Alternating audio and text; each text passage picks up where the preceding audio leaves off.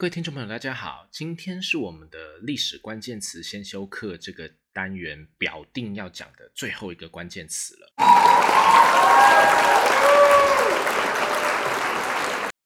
那我们之所以会先把这个这几个关键词列为所谓的先修课，是因为我认为先透过这五个关键词，可以先让各位了解一下我们这个频道的调性。还有，就算同样是历史研究者，其实领域也天差地远。希望大家。不要一视同仁，才能够更全面的体会历史这个学门对于这个社会所能带来的意义在什么地方。所以，我想用这五个关键词来体现我自己所擅长的这个领域，是运用怎么样的视角还有方法来看待问题的。那至于以后会不会想到其他也很重要的事情，好像应该把它放到先修课这个关键词的单元里面，那就等以后遇到再说啦。所以，总之，今天就是我们最后一堂。跟先修课这个单元有关的关键字了。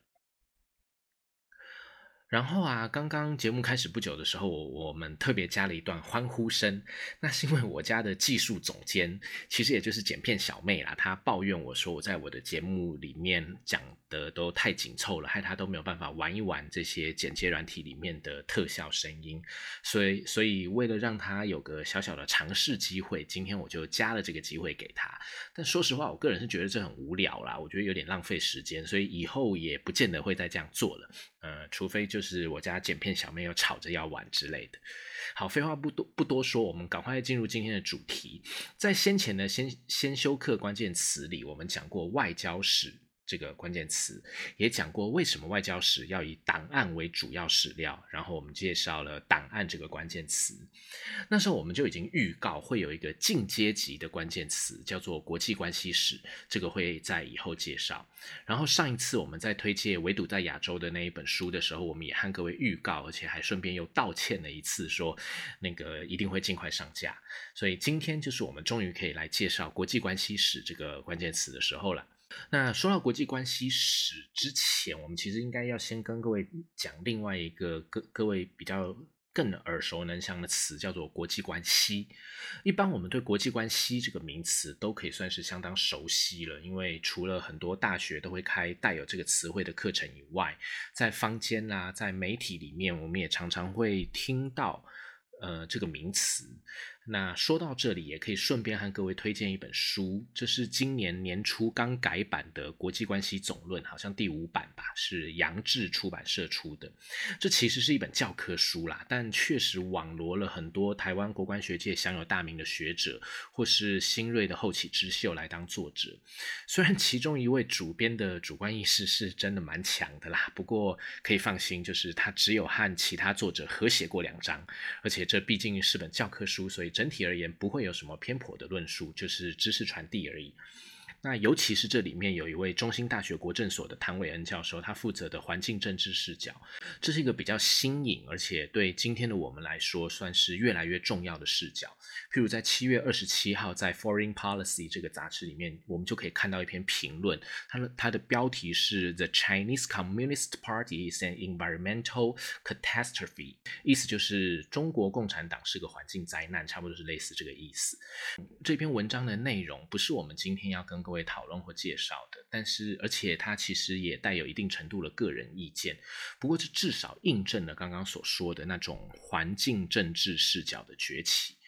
所以这本书即使是一本教科书，但也还是蛮值得介绍给大家来翻一翻的。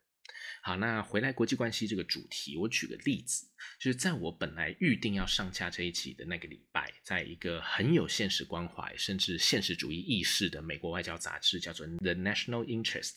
上面就刊出了一篇文章。这个文章是的名称是 “Trump has damaged the U.S.-Japan-South Korea alliance”。And China loves it，意思就是川普已经伤害了美国和韩国和日本的联盟关系，而中国看到这样超爽的。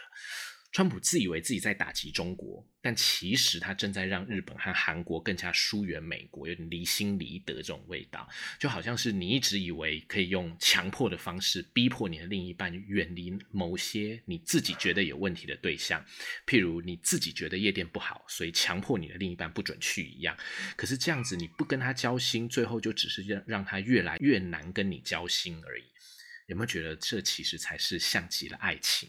这篇文章就是一个很标准的国际关系这个领域会关心的东西的例子。这篇文章的作者有两位，其中一位就是在某一位被说是有哈佛的求学经历，但又被认为是糊弄大家、自抬身价那位女星。她过去曾经真的读过的一间学校，在加州叫做呃 Pomona College 里面任教的学者，也是教国际关系的。呃，其实两位作者都是教国际关系的啦。呃，他们在这篇分析文里面就在论述美国、呃美日、美韩之间的行动变化，对于美韩国和日本的对华战略和态势，都产生了不见得符合日本、韩国他们的需求的那种影响。这个推论的过程看起来对象包括了美国、日本、韩国、中国这四个至少四个国家，但其实它的主要目的是要呈现美国的对外决策对于美国自己所造成的影响，而这个就是国际关系这个学科关注的地方，尤其是在这样的论述对于现实政治能不能产生决策影响的效果这个部分。而这也就是我在前面所提到的，就是国际关系这门学科还是非常重要的理由所在。就是我从来不会反否认国际关系的重要性啊，可是，在就是因为国际关系重视的价值是在这个部分，可是这个部分的价值又不见得很好掌握，因为社会科学和自然科学最大的不同之处之一啦，就是社会科学基本上是在讨论人的问题，而人的变化性实在是太大了。所以和自然科学比起来，社会科学难免好像会比较不准。这其实不是国际关系或其他社会科学本身不好哦，就只是一种天然的限制而已。但是不管怎么说，就是那些所谓预测失准的地方，就会成为国际关系被人诟病的地方。所以呢，譬如。北京大学历史系的王立新教授，他就曾经针对包括国际关系大师级的那个 Kenneth Waltz 华尔兹，对于他对于呃冷战两极体系最稳定这样的判断，然后说，所以呃冷战两极体系会长会长期持续下去之类这些预测和论述，现在看起来好像都预测失准啊，这样子为什么会这样呢？王立新他就做出了他的解析，他说他认为第一就是。国际关系理论试图对现实进行高度简化和抽象，重视理论的简约性，而忽视了国际关系现实的复杂性。第二个理由是过于追求国际关系研究的科学性，没有看到国际政治的人文特性，而忽视了人，特别是决策者个人的自主性和巨大作用。概括来说啦，这其实也就是我们刚刚所说的国际关系这些社会科学面对着的是人这种更加复杂的对象，所以难免会出现挂一漏万的状况。那如果他再加上一心想要化繁为简这种期望，就更容易出现问题。所以我们就可以知道，就是在国际关系这门学科，它虽然很重要，但是其实它也的的确确面临过非常严重的信心危机，尤其在。苏联解体、冷战结束的那一段时候，而且在自身的经验里面，也确实有过被现实发展打脸的这种状况。那还是要强调，这并不表示国际关系没有用，只是这个经验也确实存在过而已。所以，如果国际关系是这样，那国际关系史呢？国际关系史是一个从外交史这个取向萌生出来的领域。而外交史，如果各位还记得的话，就是我们曾经在先修其他的关键词“外交史”这个关键词里面提到过的，本身也一样遇到这个说法根本不准啊的这种质疑的学科，所以你大概就可以感觉到，其实和国际关系这个学科还蛮有一点同病相怜的味道的。除了这个同病相怜以外，国际关系史还有一个和国际关系很像的地方，就是对现实的关注。那不久之前。对岸一位专精于亚洲冷战史的老师，呃，华东师范大学历史系的教授戴超武，他就曾经用国际关系史研究的重大问题及其现实意义为题目，在对岸最重要的历史期刊《历史研究》里面讨论了这个问题。在他的论文里面，他就强调，国际关系史要继续深化的部分有四个，分别是研究大国成长的经验和教训，研究国际体系的演变，研究大战略。那顺便讲，就是这个大战略是说从利益、威胁、资源、政策等很多个面向来汇集起来的一个一整套的发展逻辑啦。然后最后还有一个就是研究重点国家和地区的历史。那大各位有没有发现，这个是在今年哦，二零二零年上半年的对岸最重要的历史期刊里面刊出的论文哦。而在这论文里面，作者还是。他所强调的东西都还是非常国家角度的视野，是强调国际关系史要怎么样帮助国家去清楚过去的历史，然后做出好的决策，乃至于一个好的大战略。那老实说，我个人其实不是很认同这种把历史作为决策依据的定位。不过，这体现了国际关系史本身的确是有着这种性质的。这是因为啊，国际关系史的问世是从我们之前介绍过的外交史而来的，而外交史也就是因为兰克认为过去的国家政治外交需要透过更可靠的档案史料来分析，才能够避免重蹈覆辙，于是就产生了外交史这种学科。也就是说。国际关系史渊源于外交史，而外交史又渊源于决策需求，所以国际关系史当然就难免会有着决策需求的这种性质，这种乃至于义务。但是在这里我们要强调，虽然这样听起来可能就会有听众会觉得啊，那所以国际关系史也是要为政策服务嘛？这种评价，然后开始质疑这个学科是不是就会不够客观，或者被加料变成我们之前所说的什么神话这种东西。那首先要说，为政治服务这种意识和是不是国际关系史这个领域没有关系，而是很多东西都会在政治的权力影响之下，就是那个 power 的影响之下，成为政治力的工具。甚至我们都听过非常有名的一句话，中国传统上所说的“以史为镜，可以知兴替”，其实也是一样的概念呐。而那时候可能没有国际关系史这个学科哦。再来就是啊，和外交史一样，即使它可能国际关系史可能有着某种作为决策参考的性质，但是这也就会和呃外交史一样，有那种一旦被刻意扭曲，反而就失去价值的状况。所以这种好像为政治服务的性质，并不等于它就一定会失真。那你可能就会想说，既然如此，那国际关系史和外交史有什么不一样？为什么会变成两个学科呢？这是因为过去的外交史的问题意识，常常是在一种这个国家在某个时候所面对到的什么问题所导致的怎么样的后果，这个脉络、这个基础上去发想的。而里面的这个国家，通常都是研究者最有认同的对象，所以在研究的时候，难免就会有比较多的。同情诉诸于这个对象之上，因为我们都知道，其实历史研究者本身也是人呐，他不可能全然客观的，所以外交史的研究成果就难免会比较容易变成为研究者所研究的对象说话的那种结果，所以在内涵上就真的不是那么客观。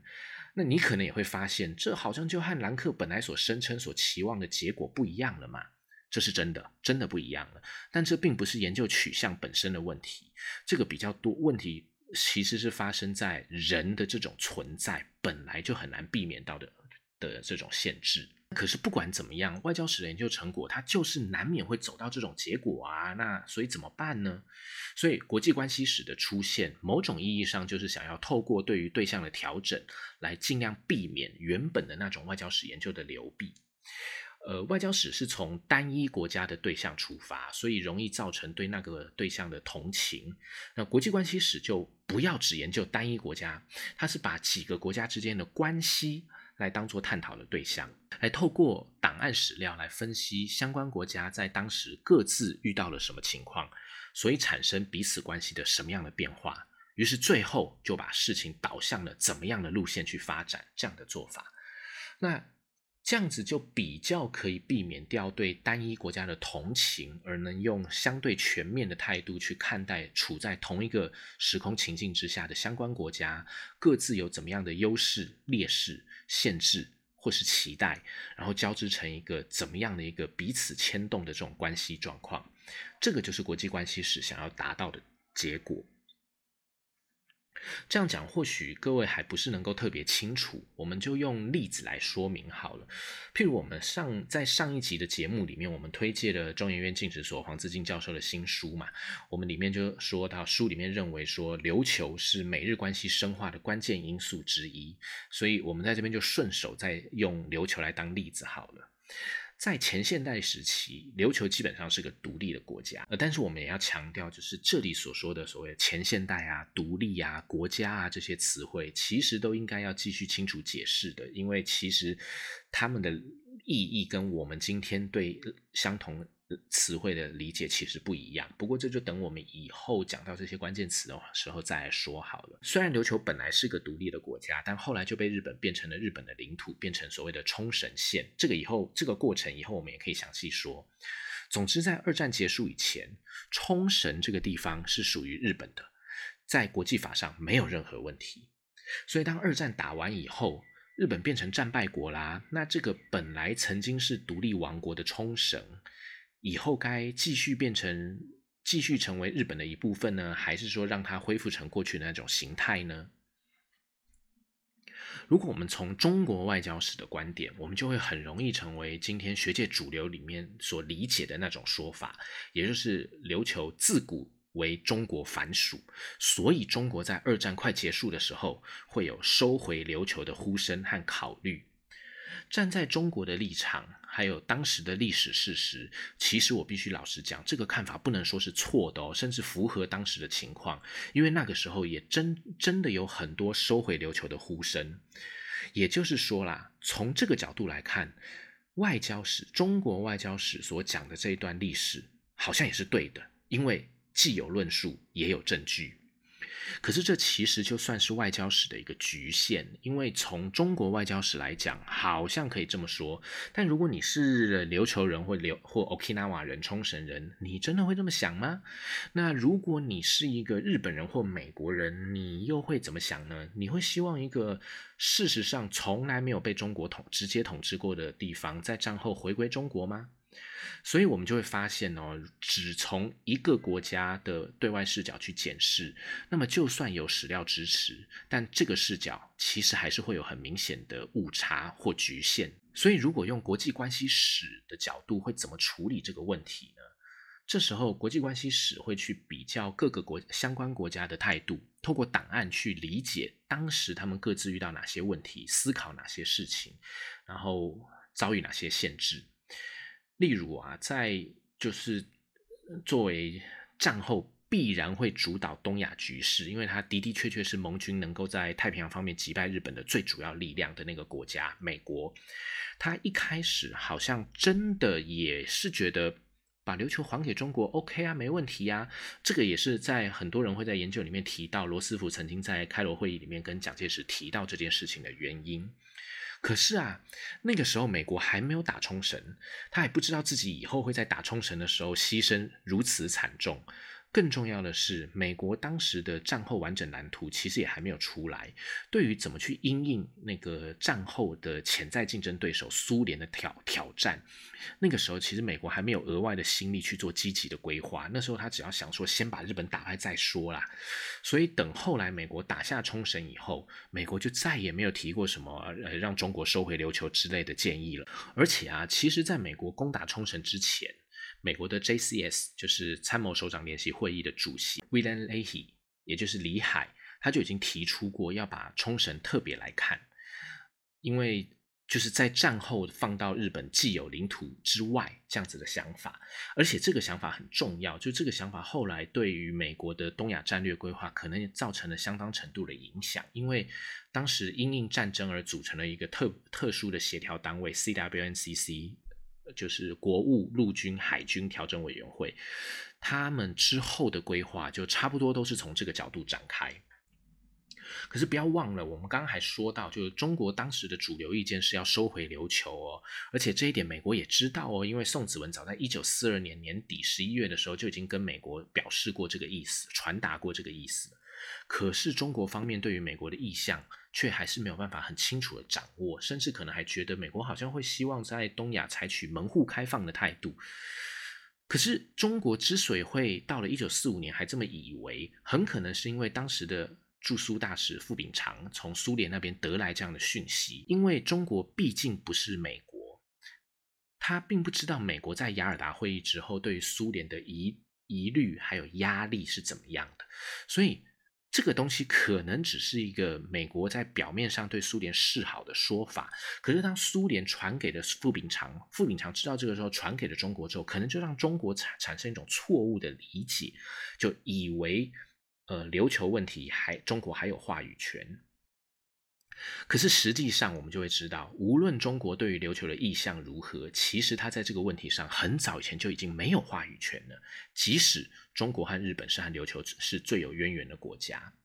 所以透过这一小段简略的一个说明，我们应该就可以发现，国际关系史不是为了要去厘清谁对谁错，谁变得谁害的谁变成后来那样。而是要透过不同国家的行动，去看出彼此之间的关系的强弱，从而导致事情会产生怎么样的变化，这样子一个理解。那这个部分只是用一个呃非常简略的举例方式来说明其实如果再把呃日本还有苏联的资料放进去，我们可以可以。更清楚的分出国际关系史和外交史的差异。不过，我们今天大概已经没没已经没有太多时间细说了。我会在以后，譬如说像琉球啊之类的这些关键词里面，再做更详细的说明。那今天在国际关系史这个主题里面，我们就先点到为止就好。总之啊。国际关系史虽然可以算是一个脱胎于外交史的学科，但它更关注的地方是在透过史料来体察国家之间的关系状态，而不是从单一国家的单向理解去认识历史。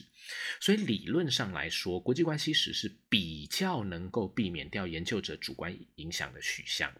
但是也不得不承认呐，就是最后其实还是很难真的摆脱掉主观影响。但这其实不能算是学科的问题，而是人的问题。就像我们刚刚也提到了国际关系，还有其他所有的人文社会学科，其实都难免会是这样。所以就结果来说，或许国际关系史就和其实就和其他学科一样，还是无法摆脱主观的影响。不过这并不表示这就是错的，因为国际关系史毕竟还是有着历史研究的内涵。所以，他不是采取用很明显的后见之明，刻意拿历史去比附今天的状况，而是先用档案史料来厘清、思考历史的合理状况，尝试去建构一个合理的论述，成为历史解释的一部分。因此，从学术上来讲，国际关系史、外交史固然还是有它的限制，有它的缺陷，但其实相关的从业人员是知道这些问题，然后已经努力尝试用其他方法去改进的。例如，以后我们会或许可以来谈谈的所谓的国际史 （international history） 之类的这一些，就是是。之后的变化，在这里我只能强调啦，没有一个学科能够解决所有的疑难杂症，而这也才是我们要不断精进自己、扩大眼界的理由所在，是吧？那。以上就是我们今天的节目。最后，在要结束之前，还是要跟各位听众澄清一件事，就是在上次介绍吴林军老师新书的那个好物推荐单元里面，我说到在外交史那一次的节目里面开始买了新的麦克风，我讲错了，其实是在档案那一集才开始。不过这不是什么很重要的事情，所以我们就不用另外再开个关键刊物这样的节目来解释了。好，所以澄清完之后，就可以就可以跟大家。说再见了。呃，今天我们的节目是希望各位更加理解什么叫国际关系史，呃，也希望大家在理解这一个概念的基础之后，能够更更理解我们频道为什么以后的很多对很多事情的解释会是这样子的解释。希望大家能够理解并且喜欢，谢谢大家，拜拜。